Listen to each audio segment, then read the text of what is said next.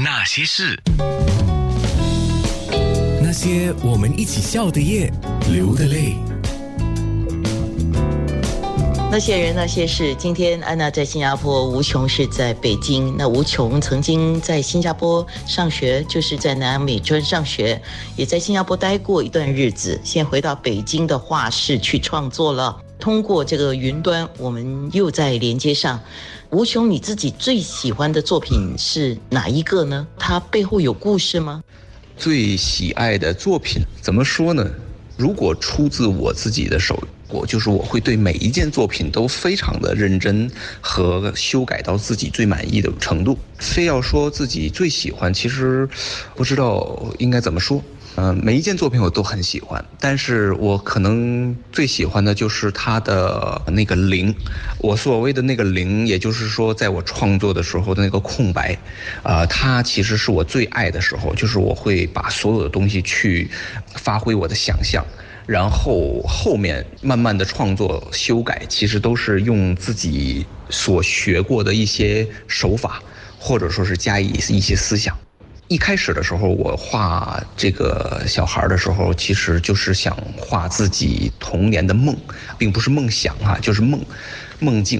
所以说，非要说喜欢的话，应该就是那个最初的作品吧。一开始，吴琼你的画作。就是一个男孩开始的，后来加进一个女孩，可是他们两个都有一个共同的特点啊，他们都是眼睛眯着，然后仰天就看着天空那样的，有特别的意义吗？其实是有特别的意义。当时在画的时候呢，我想让这个孩子闭起眼睛的原因，是因为我们通常人去遐想或者说是去做梦的时候，我们都会闭起眼睛。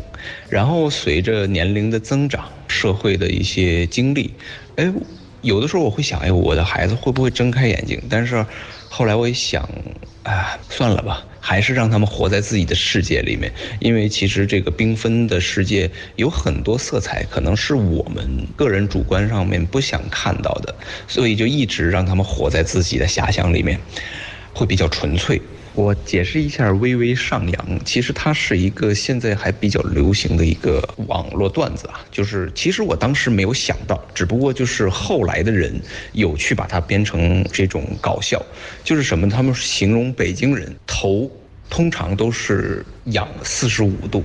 跟你说话的，就好像有一点点桀骜不驯的感觉，但是其实我并不是说我想要营造这个桀骜不驯，但是其实我从小生活在北京，所以说可能吧，在别人的眼里边看到我的时候，会有这种态度。其实我是一个非常 nice 的人，但是在别人的眼中，好像感觉到北京人是这种四十五度仰天的这种动作。你这样讲的话，我就要开始联想，我那些北京的朋友，他们跟我讲话的时候有没有 四十五度微微上扬？哈，发现北京人是有北京人的特点的，一方水土一方人嘛，这个我可以接受。倒是在这个二零二零年的冠状病毒的这个疫情底下，哎，这真的不论你是北京、上海，还是新加坡，还是世界、欧洲什么国家。